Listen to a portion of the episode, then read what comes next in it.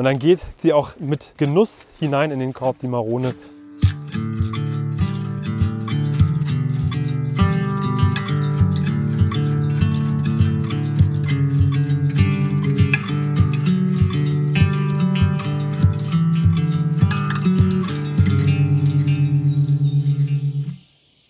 Ja, hallo und herzlich willkommen hier zu einer weiteren fantastischen neuen Ausgabe vom Pilz Podcast. Wir sind mal wieder für euch im Wald unterwegs und wollen mal schauen, ob wir noch jetzt hier zum Herbstende hin, also zum Ende der Pilzsaison, auch so mehr oder weniger, denn die große Pilzschwemme ist vorbei, ob wir noch ein paar schöne Exemplare für euch finden können.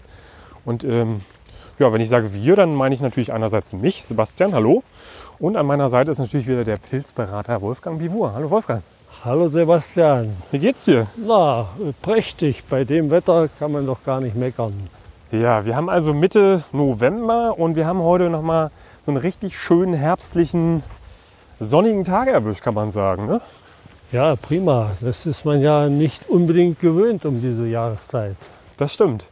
Es wären sogar wahrscheinlich noch mal über 10 Grad heute. Die Sonne scheint, äh, das Laub raschelt am Boden, die Farben leuchten uns entgegen. Also viel, viel schöner könnte es eigentlich gar nicht sein für uns hier. Ich habe es gerade kurz angesprochen, Wolfgang. Ähm, die Pilzsaison ist jetzt so langsam zu Ende. Also die Hauptsaison, sage ich jetzt mal, ne? was man so als Pilzsaison äh, hinlänglich bezeichnet. Wir haben jetzt also Mitte November, wie gesagt. Was können wir denn eigentlich heute noch erwarten? Oder was, was ist denn jetzt so spät im Herbst noch zu finden im Wald eigentlich? Naja, es ist ja dieses Jahr schon ein bisschen ungewöhnlich. Die andauernd milde Witterung, es gab ja noch keinen richtigen Frost, äh, nur lokal hier und da mal ein bisschen äh, am Boden. Aber ansonsten äh, ist es ungewöhnlich, dass es jetzt überhaupt noch Pilze gibt, die man normalerweise im September, Oktober findet.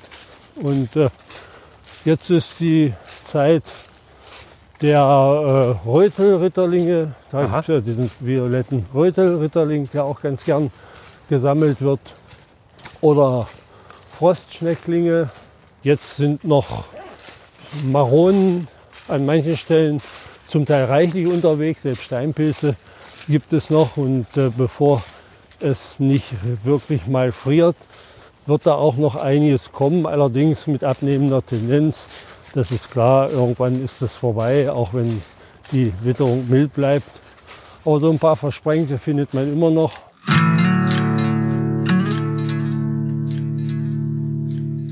Auch mal hier, da, da haben wir noch eine Marone. Die ist auch ein bisschen älter, aber die werden wir wohl nicht mehr mitnehmen hier. Ja, die ist auch schon hinüber. Hier sieht man auch wieder noch eine vom ja. Goldschimmel befallen. Und der ist ja total hinüber. Ja, solche Exemplare findet man zu dieser Zeit zuhauf. Ne? Das sind so die letzten. Ja, ja, aber es gibt eben Leute, äh, die auch solche Sachen noch im Korb haben. Und äh, noch schlimmer in der Tüte. Äh, das kann ich mir immer gar nicht vorstellen, warum die Leute sowas mitnehmen. Ja, das äh, wundert mich ehrlich gesagt auch immer. Also gerade bei Maronen, die ja sowieso auf Druck nicht so, nicht so gut reagieren, die auch nicht so fest sind, dass man die dann noch in, in eine Plastiktüte packt, ja. ist natürlich ja großer Frevel, wenn ich das mal so sagen darf. So ist es. Naja, es ist auch ge gefährlich. Geht auch um die eigene Gesundheit. Ja. Alte Pilze können leicht Vergiftungen, Lebensmittelvergiftungen hervorrufen. Und bei Maronen äh, nimmt man auch eher immer nur so die jüngeren Exemplare. Ne? Also das kann man bei denen aber auch mal ganz gut beurteilen. Sobald die so labbrig, weich wären, sollte man sie eigentlich schon stehen lassen. Ja, na klar, natürlich. Die müssen schön fest sein. Das hängt nicht von der Größe ab, sondern eben man muss, muss sich die schon genau angucken und befühlen. Und wenn sie noch schön fest und knackig sind, dann hinein in den Korb. Ja, und dann geht sie auch mit Genuss hinein in den Korb, die Marone, weil das kann man schon sagen, das ist schon einer der besseren, einer der, ich würde sogar sagen, mit so einer der besten. Und wenn sie nicht so schleimig wäre, ja, das ist ja äh, das mögen ja viele Leute gar nicht, dann wäre sie wirklich äh, wahrscheinlich Top 5, oder? Naja, also schleimige, ja, das ist, äh, man könnte fast annehmen, es gibt da zwei verschiedene Varietäten, aber es ist wahrscheinlich nicht so. Äh, in manchen Waldstücken sind halt die größeren Maronen, können bei feuchter Witterung ziemlich schleimig sein, aber äh, besser sind sie, wenn sie wirklich so in einem nährstoffarmen Kiefernwald wachsen und auf der Nadelstreu stehen. Ja. Da hat man dann oft die äh, schön festen Exemplare, die dann auch so einen braun-samtigen Hut haben, die überhaupt nicht schleimig sind. Das stimmt. Das fällt dann auch auf, wenn, dann, wenn man dann so zum Beispiel auch ältere Exemplare hat, dass die dann meistens auch sogar noch relativ fest sind ähm, und ja, man die auch bedenkenlos mitnehmen kann. ja.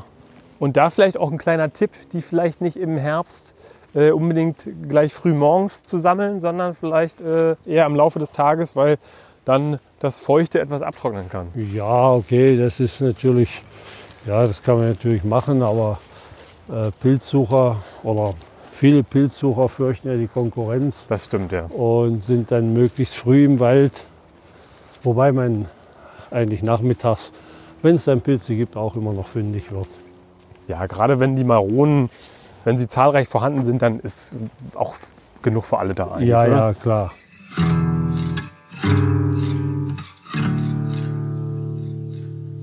Also über das Aussehen der Marone müssen wir wahrscheinlich nicht so viele Worte verlieren, oder? Also das ist auch so ein Pilz, den kennt eigentlich fast jeder.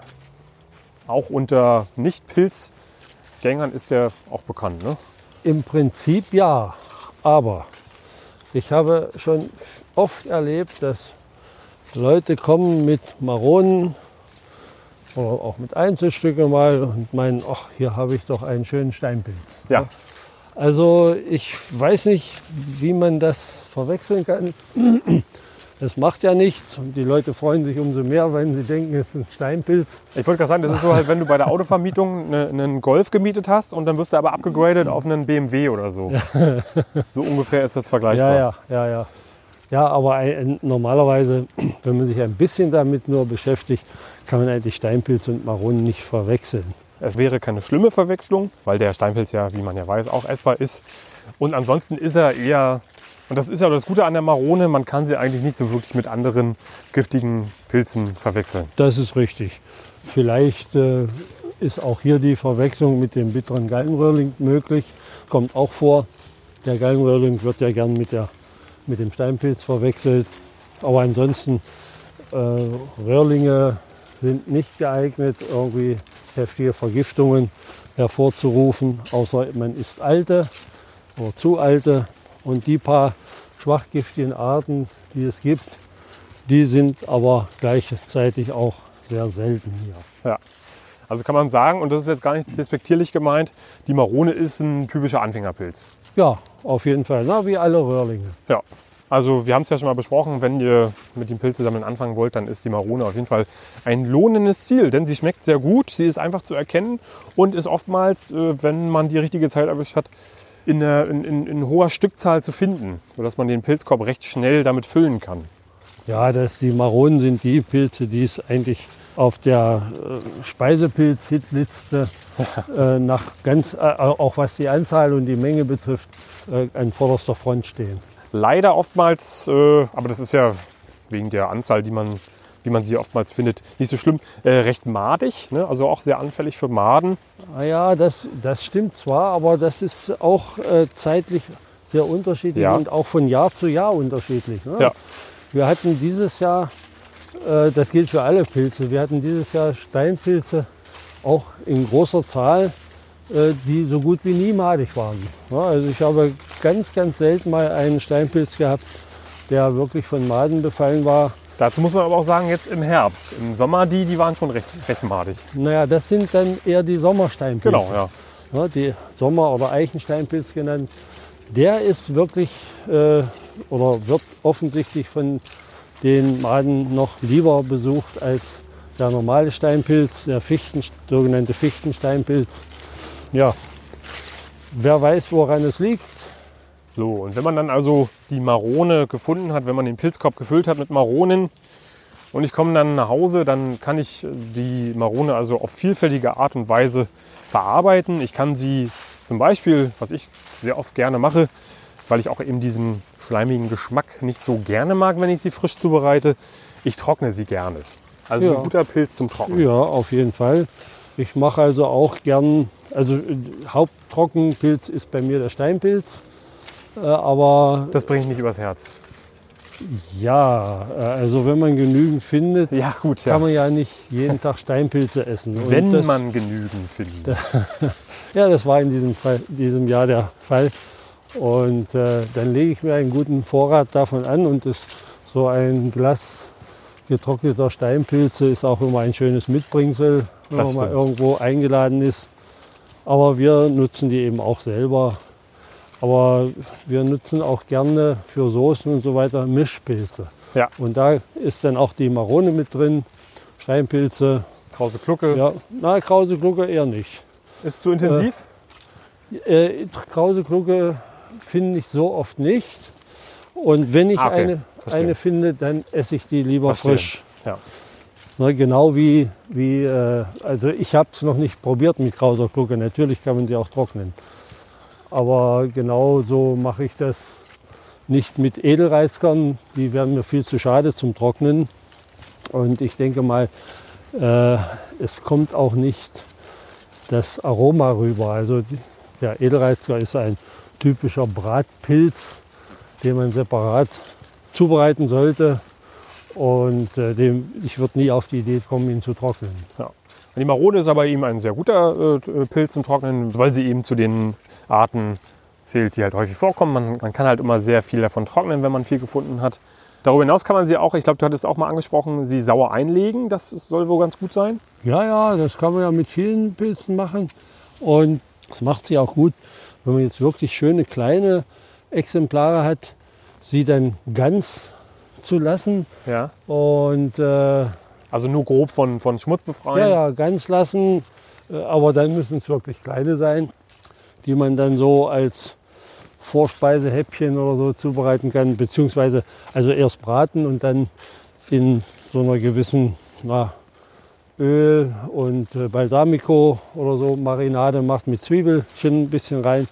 Das kann auch ganz lecker sein. Und dann einwecken oder wie machst du das? Nee, das mache ich dann zum, zum sofortigen Verzehr sozusagen. Ach so, okay. Aber einlegen in, in Marinade kann man natürlich auch äh, für spätere Zeit dann mit der heißen, also die Pilze dann möglichst gleich heiß in Glas füllen mit der entsprechenden Marinade und Gewürzen zusammen und äh, dann mit, der, mit dem heißen äh, Sud praktisch übergießen, Schraubglas zu, Deckel drauf und dann halten sie sich schon äh, auch ziemlich lange.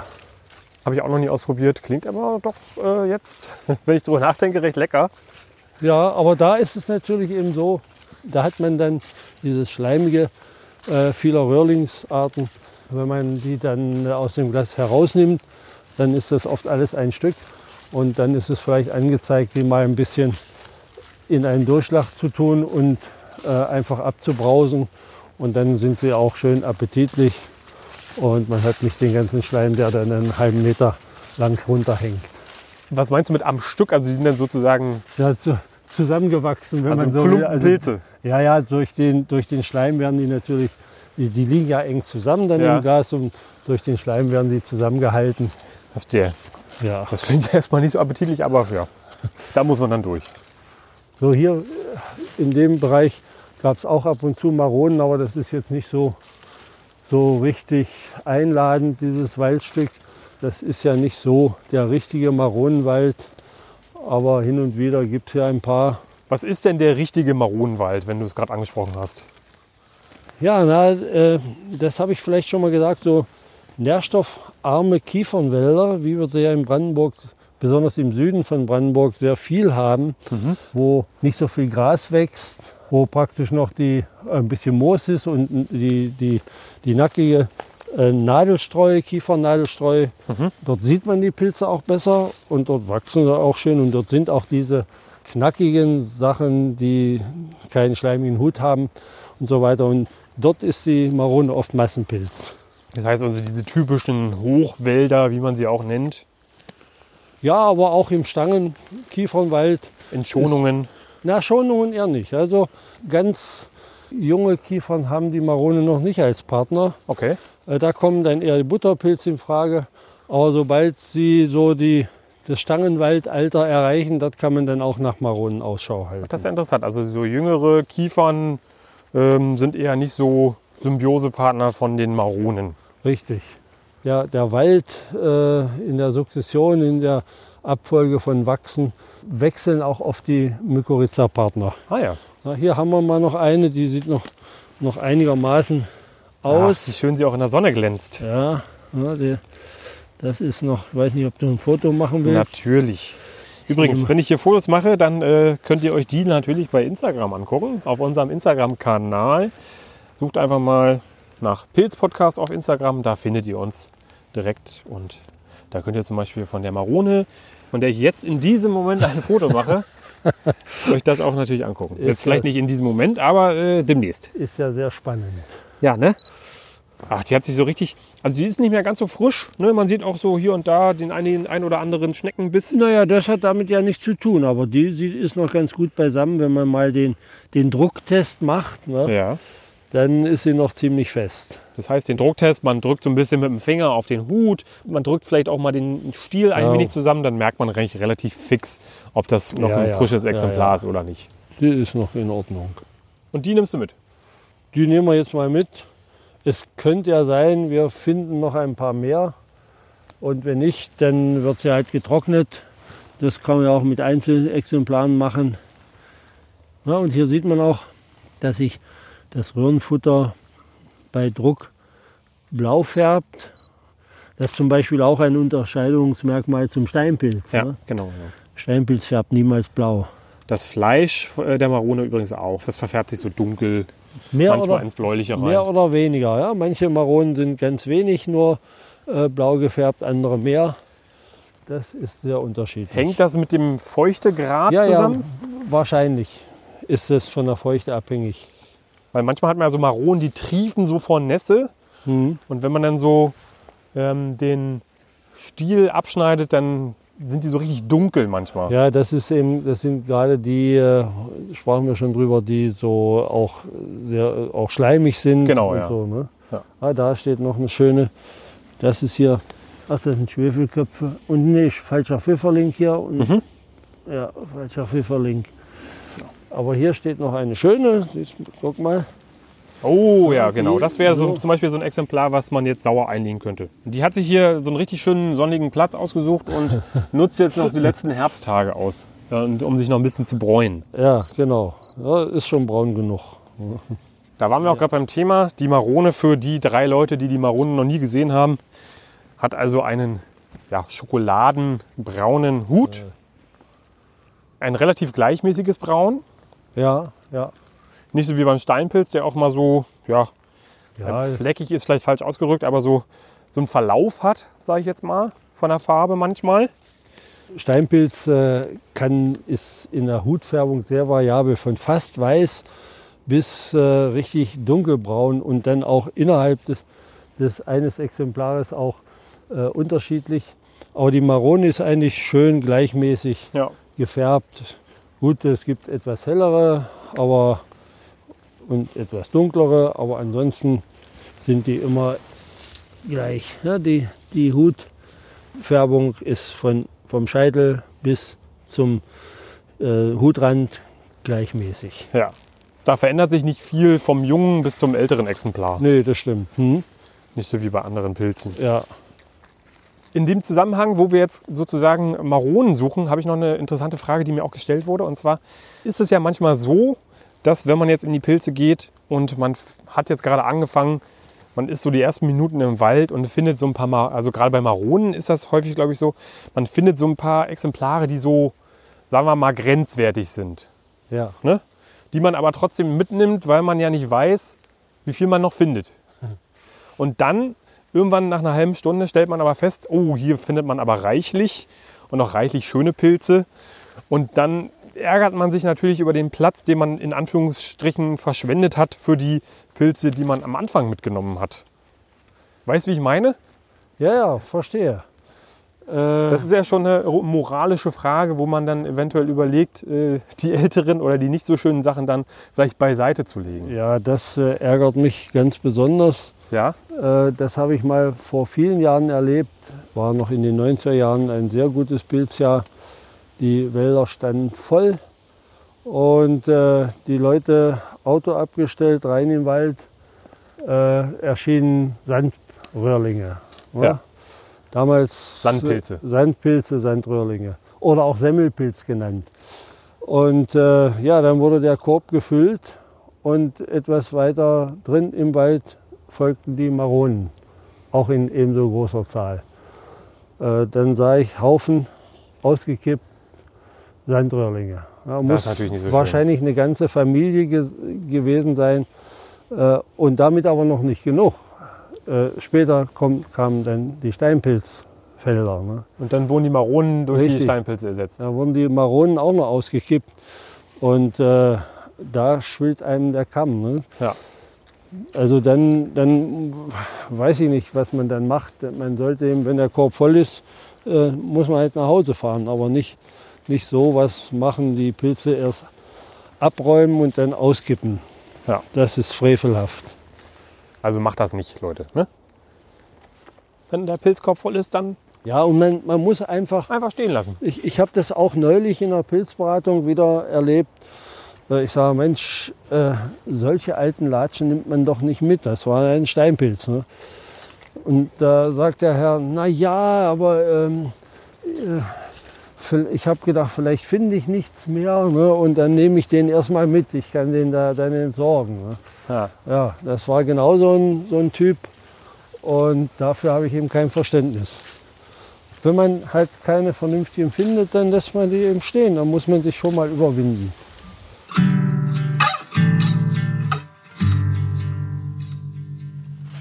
Hier, Wolfgang. Das war wieder mal eine Folge vom Pilz-Podcast. Wir laufen jetzt zurück zum Auto und genießen die letzten Sonnenstrahlen. Und es war wieder mal sehr schön mit dir hier durch den Wald zu laufen.